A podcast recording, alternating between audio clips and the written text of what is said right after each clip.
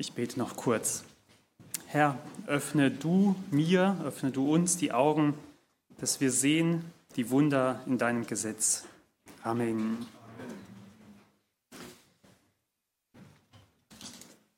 Ja, ich weiß nicht, wer von euch der Älteste in seiner Familie ist, unter seinen Geschwistern ist.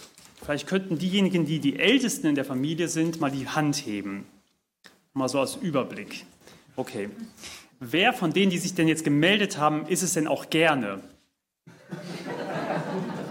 Okay, okay. Und ähm, wer würde denn am liebsten der Älteste sein? Da gibt auch ein paar. Okay. okay. Also, wisst ihr, dass die Bibel den Ältesten in der Familie eigentlich eine ganz besondere Rolle zugeteilt hat? Nicht, weil sie besser sind, auch nicht, weil sie stärker sind oder andere Qualitäten gegenüber den kleineren Geschwistern haben, sondern einfach nur, weil es so festgesetzt wurde. Aber dazu komme ich noch später. Also in welcher Position du in der Geschwisterfolge bist, das hat Gott einfach bestimmt. Ob du dunkle Haare oder rote Haare hast, ob du alt wirst oder jung sterben musst, das hat Gott bestimmt. Unzählige Dinge in deinem Leben haben entweder Gott oder andere Menschen einfach festgesetzt.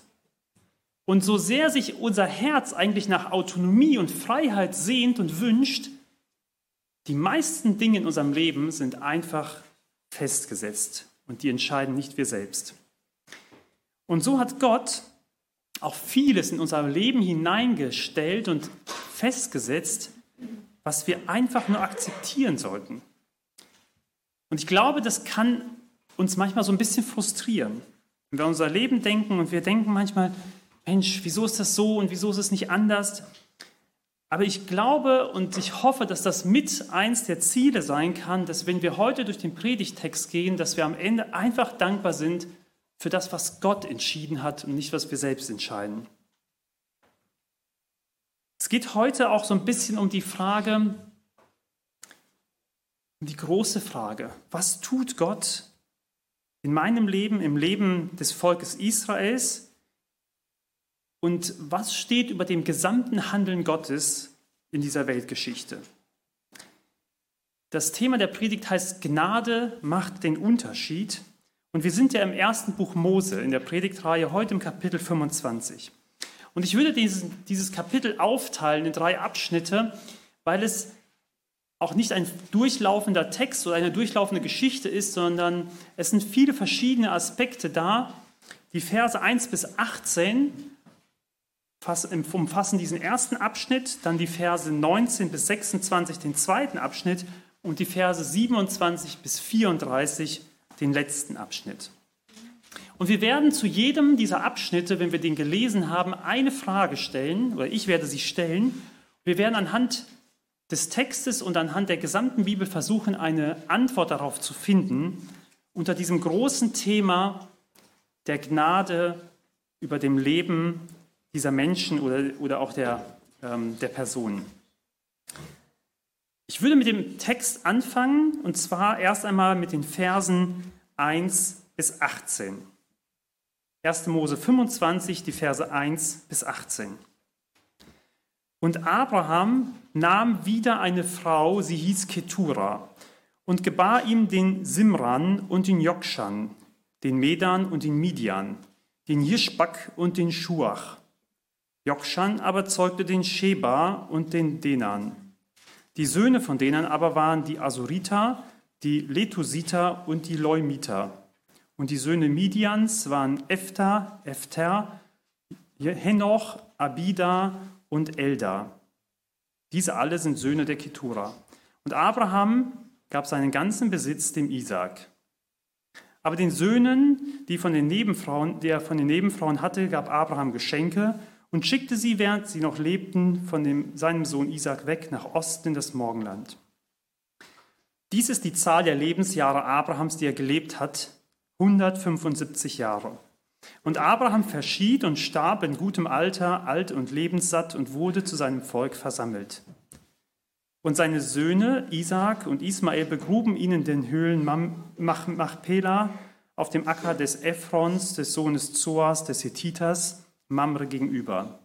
In dem Acker, in dem Abraham von den Hethitern gekauft hatte, dort wurde Abraham und seine Frau Sarah begraben. Und es geschah nach dem Tod Abrahams, da segnete Gott seinen Sohn Isaac. Und Isaac wohnte bei dem Brunnen des Lebendigen, der mich sieht. Dies ist die Geschichte Ismaels, des Sohnes Abrahams, den Hagar, Sarahs ägyptische Magd, dem Abraham gebar. Und dies sind die Namen der Söhne Ismaels, nach denen ihre Geschlechter genannt sind. Der Erstgeborene Ismaels, ne Nebajot, dann Kedar und Abdel, Adbel und Mibsan, Mishma, Duma, Massa, Hadad, Tema, Jetur, Napisch und Ketma. Das sind die Söhne Ismaels mit ihren Namen in den Höfen und Zeltlagern, zwölf Fürsten nach ihren Geschlechtern. Und Ismael wurde 137 Jahre alt und er verschied, starb und wurde zu seinem Volk versammelt. Sie wohnten aber von Havila bis nach Schur, das vor Ägypten liegt, und bis nach Assur hin. Gegenüber von allen seinen Brüdern ließ er sich nieder. Die erste Frage zu diesem Abschnitt habe ich wie folgt formuliert. Warum stehen in der Bibel so viele Namen von Menschen, die doch scheinbar gar keine Rolle spielen? Also außer dass wir vielleicht Ideen haben, wie wir Kindern, Kinder nennen können, ich weiß nicht, wie es euch geht, aber dieser erste Abschnitt, der zum großen Teil einfach nur aus Geschlechtsregistern und Namen und Personen und Ortsangaben und vielleicht ein paar Landesbegrenzungen und Altern geht. Diese Bibelverse überlesen wir ja regelmäßig und ich glaube, die wenigsten kennen solche Bibelstellen auswendig. Und was ist dieser Wert dieser ganzen Bibelstellen? Wofür gibt es das Ganze drumherum, was wir jetzt hier gelesen haben? Wir sind doch mitten in dieser spannenden Geschichte von Abraham, Isaac, Jakob und so weiter. Und vielleicht ist es wie dein Alltag. Einfach jeden Tag das Gleiche. Grauer Alltag, uninteressant, ungewöhnlich und scheinbar auch unwichtig. Und warum erleben wir manchmal einfach nur dieses ganz gewöhnliche, diese endlose Schleife von immer den gleichen Dingen? Und ich glaube, die, die Frage des Textes betrifft uns eigentlich alle. Denn die Antwort auf diese Frage ist vielschichtig. Die ist gar nicht so einfach zu beantworten. Und vielleicht, ich würde einfach mal sagen, ich maße mir das nicht zu, heute eine allgemeingültige Antwort darauf zu finden. Aber nimm einfach mal an, du würdest ein tolles Bild haben wollen von dir selbst. Und du würdest jemanden fragen, der ein tolles Bild von dir machen könnte, zum Beispiel den Viktor. Und du würdest so ein Shooting planen. Ich frage mich ganz ehrlich, warum ist es wichtig, sich ins Auto zu setzen und eine halbe Stunde durch die Gegend zu fahren zu irgendeinem Ort und dort ein Bild von dir selbst zu machen? Warum sucht er ein Feld aus oder du suchst einen Wasserfall aus oder einen Sonnenuntergang oder einen Strand oder eine Mondblumewiese? Warum? Warum ist dir diese, dieser Hintergrund oder diese Kulisse so wichtig? Und wenn du einen Roman in die Hand nimmst und anfängst zu lesen, warum beschreibt der Autor seitenweise ein ganzes Drumherum, bevor die Handlung überhaupt beginnt. Und Kinder, wenn ihr eine neue Taschenlampe bekommen habt zu Weihnachten, warum macht ihr dann alle Rollläden runter, den Raum ganz dunkel und erst dann zeigt ihr, wie die Taschenlampe so funktioniert? All das tun wir doch eigentlich nur deshalb, damit die Hauptsache zur Hauptsache wird und die Nebensache zur Nebensache.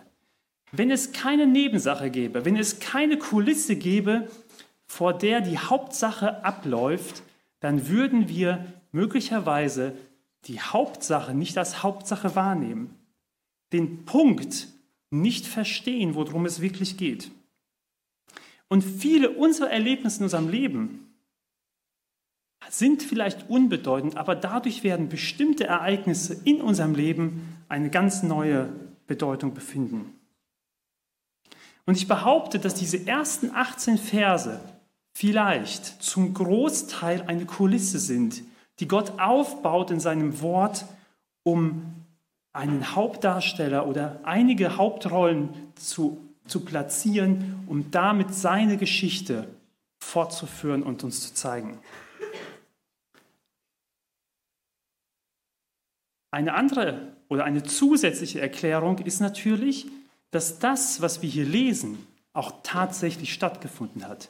Es ist nicht ein Märchenbuch, in dem wir einfach aufmachen, es war einmal ein Prinz und es war einmal das und keiner weiß, wo genau in Raum und Zeit das stattgefunden hat.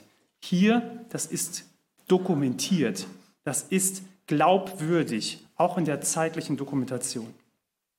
Aber wenn wir alle diese Nachkommen zum Beispiel von Abraham lesen, dann sehen wir eigentlich trotzdem, auch wenn das nur eine Liste von Namen ist, zwei Dinge.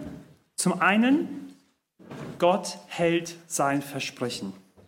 Im Kapitel 17, Vers 5 hat Gott gesagt, darum sollst du nicht mehr Abraham heißen, sondern Abraham soll dein Name sein, denn ich habe dich zum Vater vieler Völker gemacht.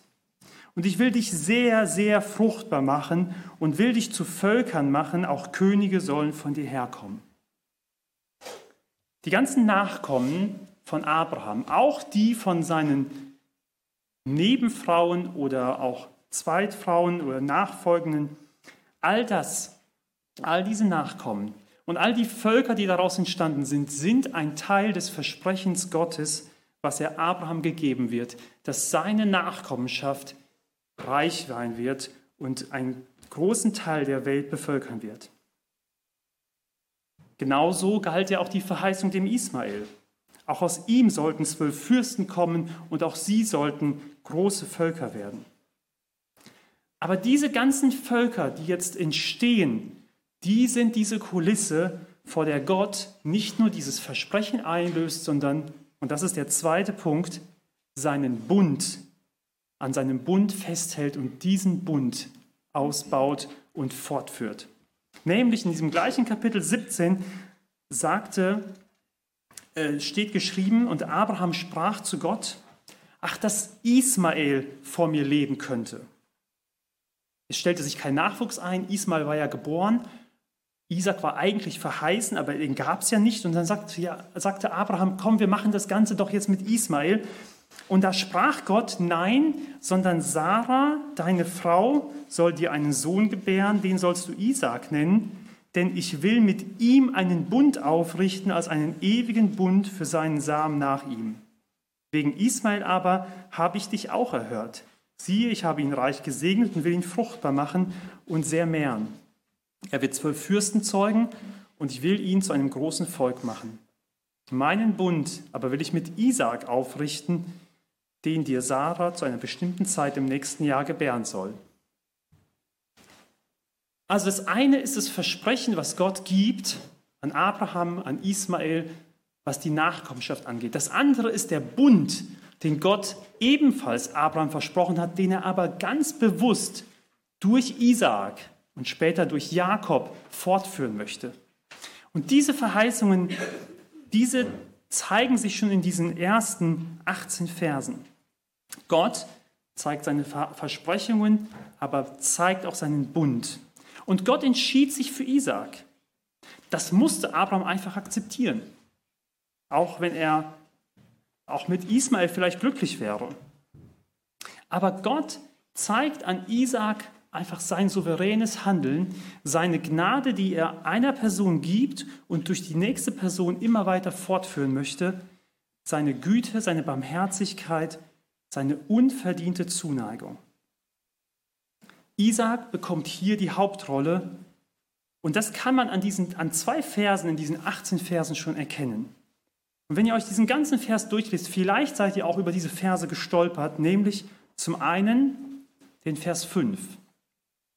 Wir lesen von unzähligen Nachkommen Abrahams und dann steht im Vers 5, und Abraham gab seinen gesamten Besitz dem Isaak.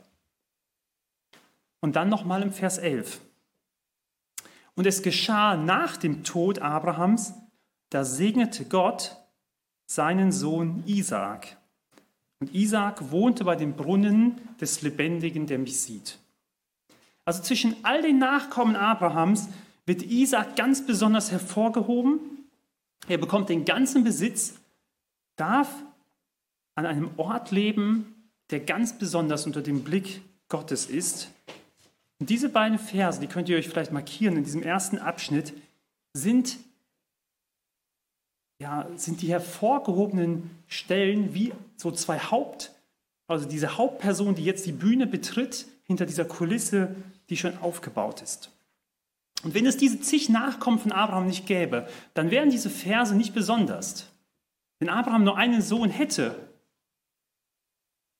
und er alles erben würde, würden wir sagen, ja sicher, das ist ja normal.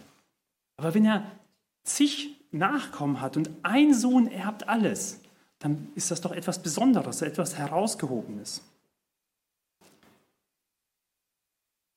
Kinder, wir hatten ja das Weihnachtsmusical gehabt und auch da gab es ja diese Kulisse, die ähm, vor allem Petrux ja aufgebaut haben.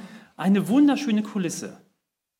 Und trotzdem ging es in dieser, an, an Weihnachten nicht um diese Kulisse. Diese Kulisse sollte ja nur der Rahmen sein, in dem die Handlung spielt. Und auch selbst bei der Handlung gab es ja Nebenrollen und Hauptrollen.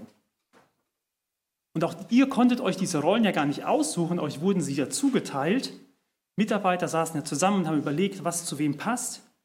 Und so hat Gott sich für seine Weltgeschichte, für seine besondere Liebesgeschichte, die er dieser Welt zeigen möchte, was er getan hat, Hauptrollen ausgesucht, an denen er das proklamieren möchte, was er tut, was seinem Wesen und seinem ewigen Ratschluss dient.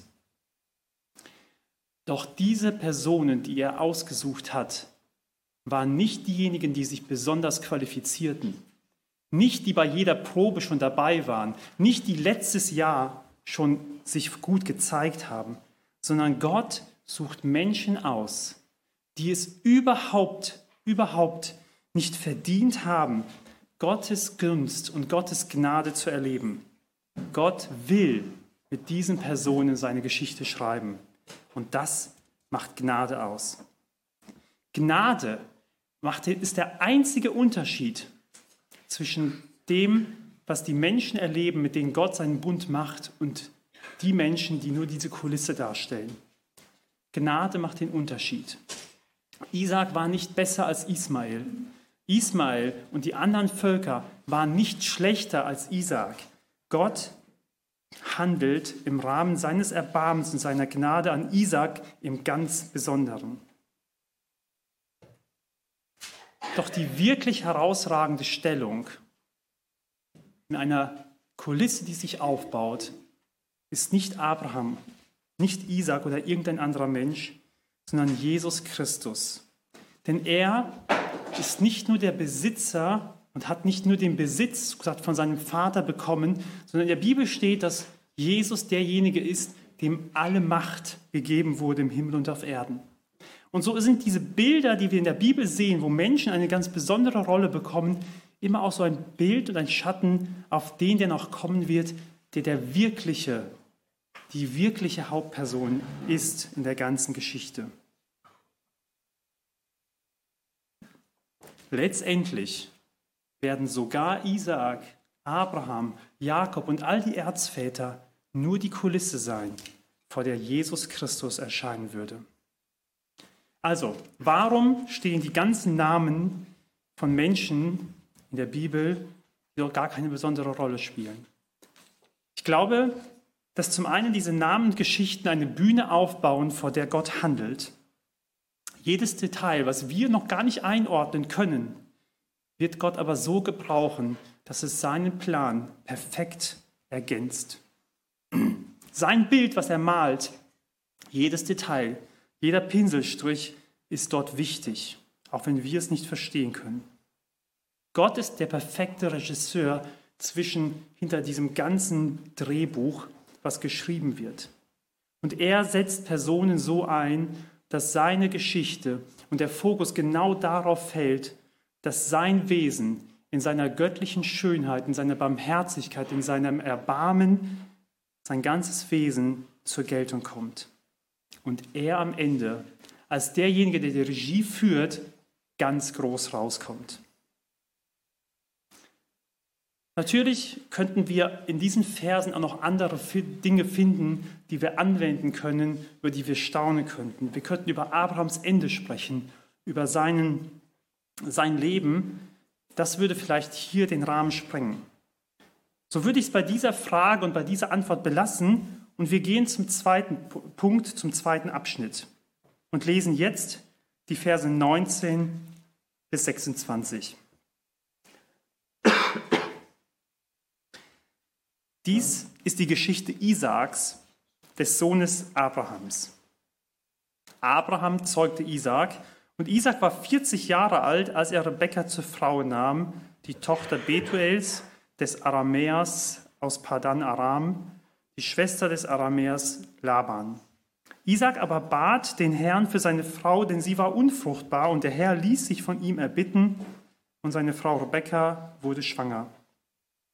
Und die Kinder stießen sich in ihrem Schoß, da sprach sie, wenn es so gehen soll, warum bin ich denn in diesen Zustand gekommen? Und sie ging hin, um den Herrn zu fragen. Und der Herr sprach zu ihr, zwei Völker sind in deinem Leib und zwei Stämme werden sich aus deinem Schoß scheiden und ein Volk wird dem anderen überlegen sein und der Ältere wird dem Jüngeren dienen. Als nun ihre Tage erfüllt waren, dass sie gebären sollte, siehe, da waren Zwillinge in ihrem Leib. Der erste, der herauskam, war rötlich, am ganzen Leib wie ein haariger Mantel, und man gab ihm den Namen Esau. Danach kam der Bruder heraus, und an seiner Hand hielt er die Verse Esaus. Man gab ihm den Namen Jakob. Und Isaac war 60 Jahre alt, als sie geboren wurden. Kommen wir zur zweiten Frage. Die Frage über diesen Abschnitt heißt, warum bekommen Isaac und Rebekka zwei Kinder, die sich noch nicht einmal leiden können? Also diese Frage habe ich mir nicht ausgesucht, sie steht ja so im Text. Isaac und Rebekka befanden sich im gleichen Dilemma wie Abraham und Sarah. Es stellt sich kein Nachwuchs ein. Und dort, wo Gott eine Verheißung gibt, dass gerade durch seine Nachkommen Segen weitergegeben werden soll, da drängt die biologische Uhr. Was ist denn los? Und sie beten für Nachwuchs. Sie beten Tag aus, Tag ein. Dankeschön, Julian. Sie beten Monate, sie beten Jahre. Und nach 20 Jahren endlich ist ihr Gebet erhört.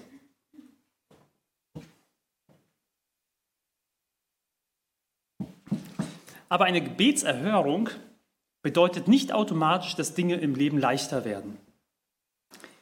Vielleicht hast du es auch schon erlebt. Vielleicht hast du für eine Arbeitsstelle gebetet und plötzlich hast du da Probleme. Oder du hast unbedingt um ein Kind gebetet und du hast jetzt ein Kind und du merkst, es ist gar nicht so einfach. Oder einen Ehepartner oder andere Dinge. Wenn Gott dein Gebet erhört, bedeutet es nicht automatisch, dass Dinge in deinem Leben einfacher werden. Und schon in der Schwangerschaft bemerkt Rebecca, irgendwas ist da los. In mir tobt ein Kampf. Und ganz beunruhigt stellt sie Gott genau diese Frage. Wenn es so gehen soll, warum bin ich dann in diesen Zustand gekommen? Und sie ging hin, den Herrn zu befragen. Und Gottes Antwort hatte es in sich. Zwei Völker sind in deinem Leib und zwei Stämme werden sich aus deinem Schoß scheiden und ein Volk wird dem anderen überlegen sein und der Ältere wird dem Jüngeren dienen. Also ich weiß nicht, ob Rebecca sich über diese Antwort gefreut hat, ob es jetzt ihr besser damit ging, nachdem sie gemerkt hatte, was in ihrem Bauch los ist. Sie hatte wahrscheinlich mit einer anderen Antwort gerechnet. Aber diese Antwort zeigte auch ebenfalls zwei Verheißungen. Die erste Verheißung war, dass beide dieser Kinder Fürsten werden würden, Stammesväter werden würden. Das heißt, auch ihnen wurden große Nachkommenschaften versprochen. Und das war mit Sicherheit etwas, vor allem in dieser patriarchischen Zeit, worüber man sich hätte freuen können. Das Zweite aber, dass der Ältere dem Jüngeren dienen würde und dass diese beiden Völker im Kampf miteinander leben würden, das war höchst beunruhigend, ja auch ungewöhnlich und verstörend. Warum sollte das so sein? Sie kannte ihre Kinder ja noch nicht einmal. Es gab keine logische Erklärung, dass es da, dazu kommen würde. Aber warum Gott auf die eine oder die andere Art die Geschichte schreibt, ist mit unserer menschlichen Logik nicht immer erklärbar. Und ich glaube, wenn wir uns anmaßen würden, Gott verstehen zu wollen in seinem Handeln, also logisch verstehen wollen, dann werden wir nicht nur bei dieser Geschichte regelmäßig scheitern. Wir können dankbar sein, dass Gott uns hier auch ein Fenster öffnet in seinen Blick, in das, was er vorhat und was er tut. Paulus hatte es, hatte so gesagt die, die Vision bekommen und hatte die Erkenntnis bekommen, was hatte Gott mit genau diesem, mit diesen Kindern vor.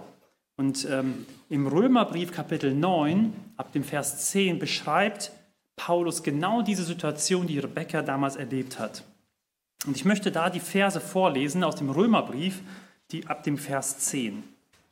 Dort steht, und nicht allein dies, sondern auch als Rebekka von einem und demselben, von unserem Vater Isaak schwanger war, als die Kinder noch nicht geboren waren und weder Gutes noch Böses getan hatten, damit der gemäß der Auserwählung gefasste Vorsatz Gottes bestehen bliebe, nicht aufgrund von Werken, sondern aufgrund des Berufenen wurde zu ihr gesagt, der Ältere wird dem Jüngeren dienen, wie auch geschrieben steht, Jakob habe ich geliebt, Esau aber gehasst.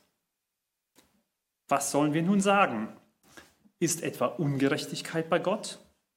Das sei ferne, denn zu Mose spricht er, wem ich gnädig bin, dem bin ich gnädig. Und über wen ich mich erbarme, über den erbarme ich mich. So liegt es nun nicht an jemandes Wollen oder Laufen, sondern an Gottes Erbarmen. Diese Antwort auf die Frage, warum sich das so entwickelt, zielt auf die Souveränität Gottes ab. Paulus sagt, Gott will so handeln und er will so handeln, weil es seinem Wesen entspricht. Er handelt nicht aus blinder oder grausamer Willkür, sondern aus einem freien Entschluss seines Erbarmens über Menschen, über unwürdige Menschen. Er klammert hier ganz bewusst jede menschliche Fähigkeit oder auch Unfähigkeit aus.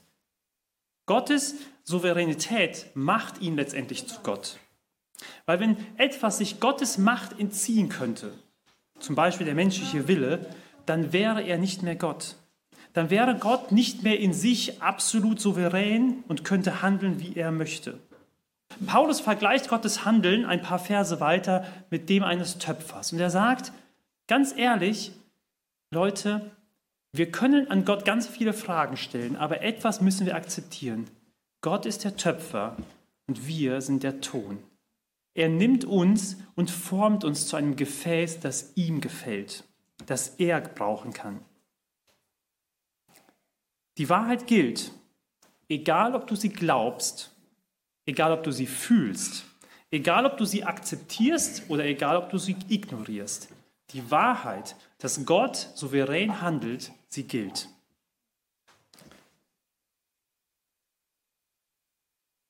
Warum macht uns diese Wahrheit manchmal so Bauchschmerzen? Warum widerstrebt es uns manchmal? Ich glaube, weil wir sie viel zu schnell auf unser eigenes Leben übertragen. Wir denken, wenn Gott uneingeschränkt handelt und sich alles seiner Macht und seinem Willen beugen muss. Und wir übertragen das auf unser Leben, wenn es so bei uns wäre, wenn ich diese absolute Macht und Souveränität hätte, dann kommen wir ganz schnell zum Ergebnis, dass wir damit missbräuchlich umgehen würden. Und deshalb macht uns diese Erkenntnis manchmal Angst. Aber Gott ist anders. Gott ist seinem Wesen treu und sein Wesen ist gut. Und deshalb ist auch sein souveräner Wille immer gut. Auch wenn uns diese Aussage, Jakob habe ich geliebt und Esau habe ich gehasst, ziemlich verwirrt, so müssen wir im Kontext der Bibel aber sagen, diese Aussage ist nicht im absoluten Sinne gemeint, sondern im relativen Sinne. Wenn Jesus zu seinen Nachfolgern sagt, wenn jemand zu mir kommt, In Lukas 14 sagt er das. Und hasst nicht seinen Vater, seine Mutter, seine Kinder, seine Brüder, seine Schwestern, seine Frau, sogar sein ganzes eigenes Leben, der ist nicht würdig, mein Jünger zu sein. Dann meint Jesus an diesem Moment nicht, dass wir irgendwelche Menschen hassen sollen. Vielmehr sagt die Bibel an ganz vielen Stellen, dass wir alle Menschen lieben sollen. Aber im Vergleich zu der absoluten, reinen, aufrichtigen und übermäßig loyalen Liebe, die wir Gott gegenüber haben sollten, erscheint die ganze Liebe zu unseren Mitmenschen im Vergleich dazu wie Hass, im relativen Sinne. Und so bekommt Rebekka vielleicht nicht die Antwort, die sie erwartet hat. Aber Gott zeigt ihr durch seine Antwort eine wichtige Lektion. Nämlich, dass Gottes Handeln sich nicht an Traditionen oder an gesetzte Grenzen orientiert, sondern ganz allein an seinem gnädigen Handeln. Und sein gnädiges Handeln gilt hier dem Jakob, dem Zweiten und nicht dem Ältesten, vielleicht dem Schwachen und nicht dem Starken, dem Kleinen und nicht dem Großen, dem Unfähigen und vielleicht nicht dem Weisen, wie es in der, in der Bibel steht. Gottes Handeln in seiner Gnade beeinflusst uns, ja, oder, oder zeigt uns, dass es nicht um irgendwelche Vorzüge geht, nicht um etwas, was in uns selbst drin liegt, sondern allein losgelöst davon in Gottes freiem Entschluss. Und wenn Gnade nur ein Bruchteil damit zusammenhängen würde, was wir leisten, wäre es nicht mehr Gnade im biblischen Sinne. Als Mose die Geschichte der Erzväter seinem Volk erzählte und auch niedergeschrieben hat, so hat er damit auch immer wieder genau diese Wahrheit nach vorne gestellt. Und wie wir es auch in der Textlesung gelesen haben, ja auch Samuel oder auch wie Rudi gesagt hat, ja auch viele ähm, ja, Apostel oder auch andere Propheten in der Bibel, die immer wieder die Geschichte des Volkes Israels ausgerollt haben, angefangen von den Erzvätern. Und zu welchem Ergebnis musste das Volk Israel kommen? Unsere Erzväter sind nicht von Gott erwählt worden, weil sie sich mit Ruhm bekleckert haben, sondern weil Gott sie erwählt hat in seinem Erbarmen. Es waren nicht die Besten ihrer Zeit, sondern es waren die Begnadeten ihrer Zeit. Und dass Gott den Jüngeren gegenüber dem Älteren nicht übersieht, das sehen wir in der Bibel immer wieder, wo Gott außerhalb dieser Gesetzmäßigkeiten handelt, dass er Abel sieht, dass er Josef bei seinen Brüdern sieht, dass er David bei seinen Brüdern sieht und so weiter. Aber auch ein weiterer Blick in, in diesen Aspekt der Geschichte mit Rebekka in ihrer Schwangerschaft kann uns Mut machen. Denn auch in uns kämpfen zwei Kreaturen. Auch wir spüren einen innerlichen Kampf der alte und der neue Mensch. Der erste und der zweite Adam. Der alte und der neue Bund, das Fleisch und der Geist kämpfen wiedereinander. Warum?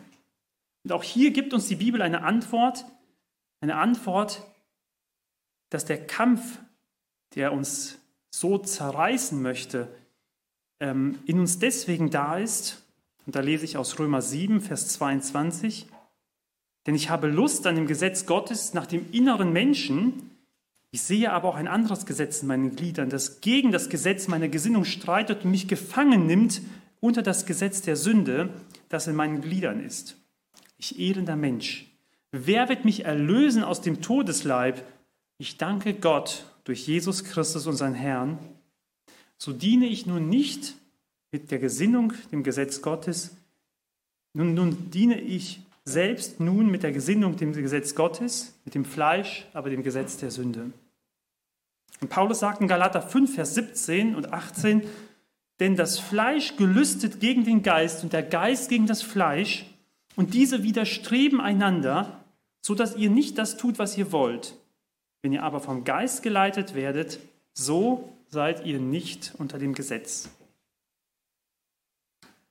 Jeder, der diesen Kampf kennt und kämpft, kennt diese innere Zerrissenheit, dass er auch dieses Gefühl hat, in meinem Körper tobt ein Kampf. Doch diese Verheißung steht fest, dass der Sieger, dass der Sieger auch hier schon feststeht. Christus in uns ist die Hoffnung auf den Sieg und auf die Herrlichkeit. Auch hier gilt die Verheißung, der Ältere wird dem Jüngeren dienen. Das alte Leben wird sich dem neuen Leben unterordnen müssen. Der alte Adam wird dem neuen Adam Platz machen müssen.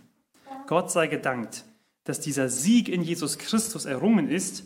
Und so wird vielleicht schon im Bauch einer Schwangeren etwas über Gottes rettendes Eingreifen auch in unserem Leben erkennbar. Also, warum bekommen Isaac und Rebekka zwei Kinder, die sich noch nicht einmal leiden können? Vielleicht, um eine noch viel tiefere Wahrheit über Gottes Gnade und über sein Erbarmen durch eine Schwangerschaft uns zu zeigen. Der dritte und der letzte Abschnitt ab dem Vers 27. Und als die Knaben groß geworden wurden, da wurde Esau ein tüchtiger Jäger, ein Mann des freien Feldes. Jakob aber war ein sittsamer Mann, der bei den Zelten blieb. Und Isaac hatte den Esau lieb, weil ihm das Wildbret mundete. Rebekka aber hatte den Jakob lieb. Und Jakob kochte ein Gericht. Da kam Esau vom Feld und war erschöpft. Und Esau sprach zu Jakob, Lass mich von dem roten Gericht da hinunterschlingen, denn ich bin erschöpft. Daher gab man ihm den Namen Edom. Da sprach Jakob, Verkaufe mir heute dein Erstgeburtsrecht. Und Esau sprach zum Jakob, siehe, ich muss doch sterben, was soll mir das Erstgeburtsrecht? Jakob sprach, so schwöre mir heute. Und er schwor ihm und verkaufte so dem Jakob sein Erstgeburtsrecht. Da gab Jakob dem Esau Brot und das Linsengericht, und er aß und trank und stand auf und ging davon. So verachtete Esau das Erstgeburtsrecht.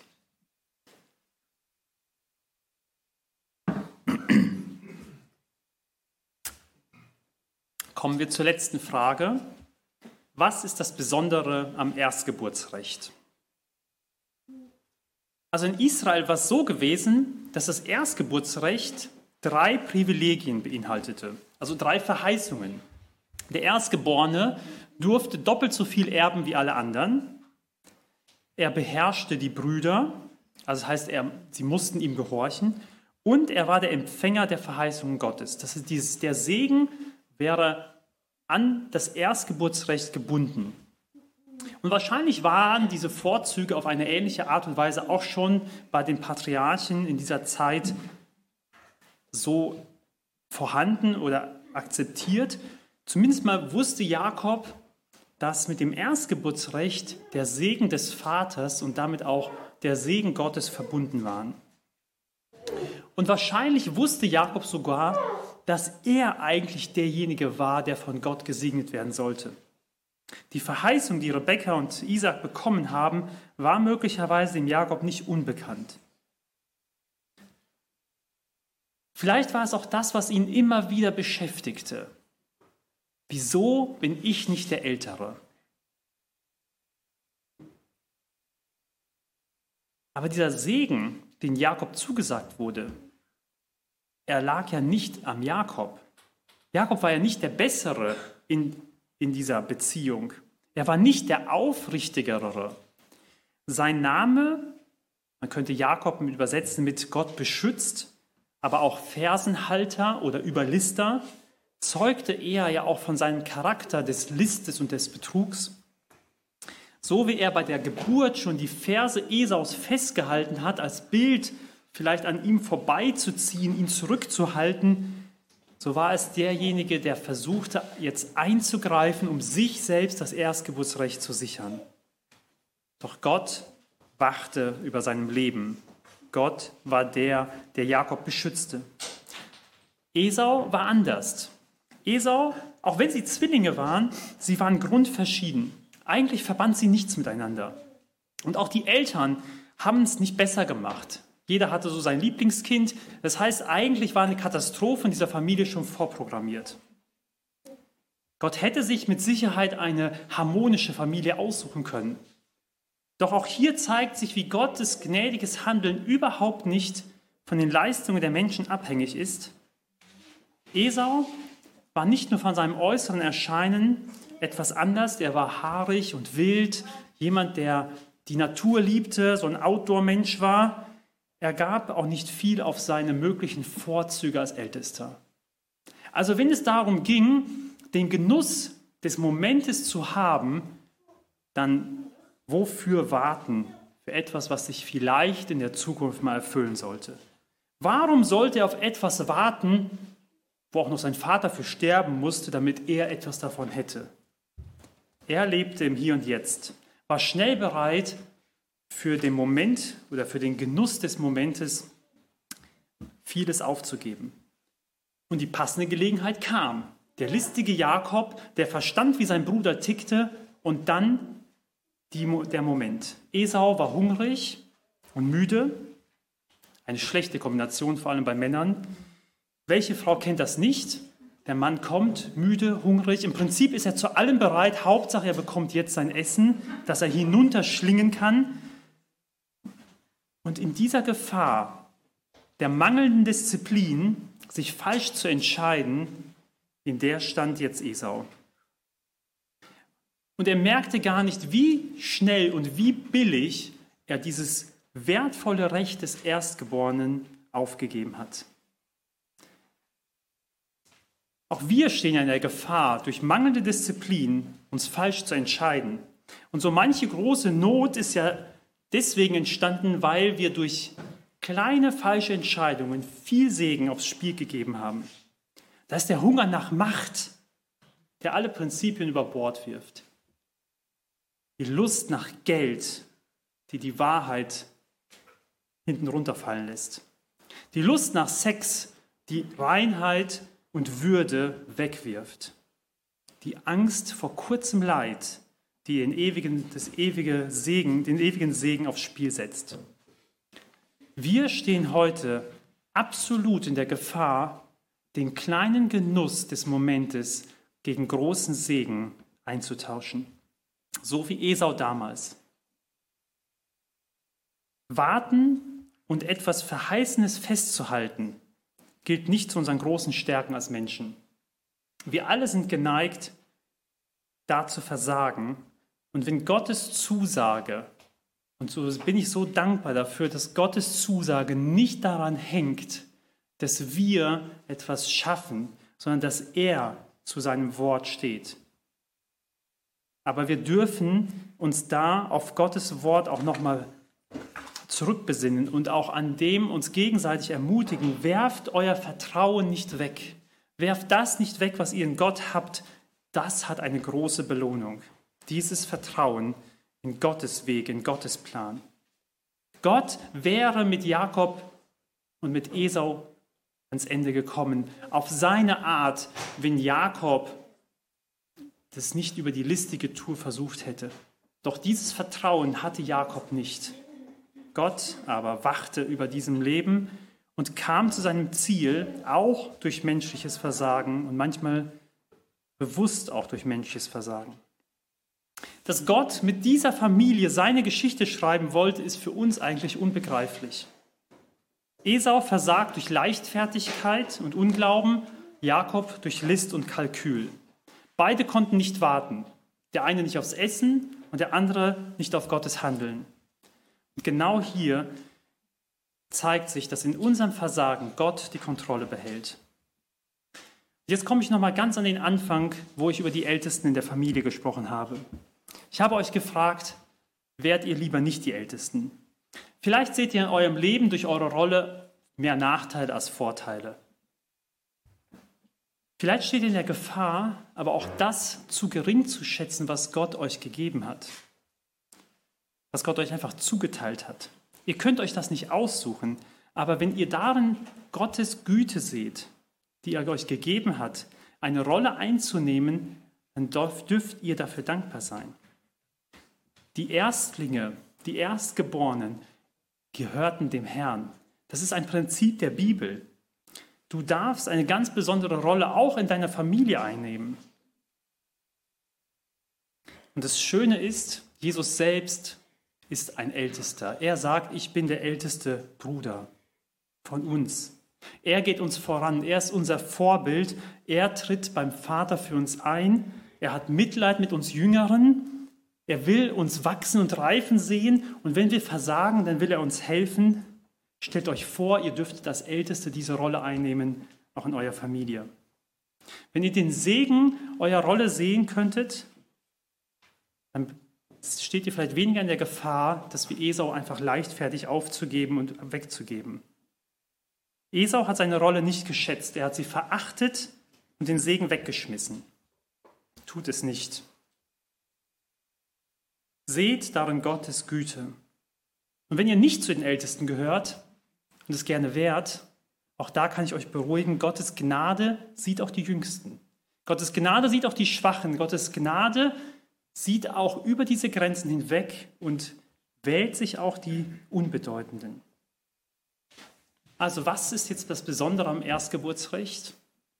Eigentlich, dass es ein Geschenk ist. Es ist einfach nur Gnade. Und so ist es doch erstaunlich, wie Gott schon am Anfang der Bibel, die ersten Seiten, sie sind voll von Erwählung, von Gnade, von Gottes Bund, von Gottes Verheißungen, von Gottes Handeln. Die ersten Seiten der Bibel wollen uns schon zurufen, Achtung, Gott handelt. Gott schreibt seine Geschichte mit Menschen, die unwürdig sind, mit Menschen, die unfähig sind, in seinen Vorstellungen zu leben. Aber er macht es. Von Anfang an. Gott schreibt seine Geschichte. das sind Dinge, die Gott festgesetzt hat.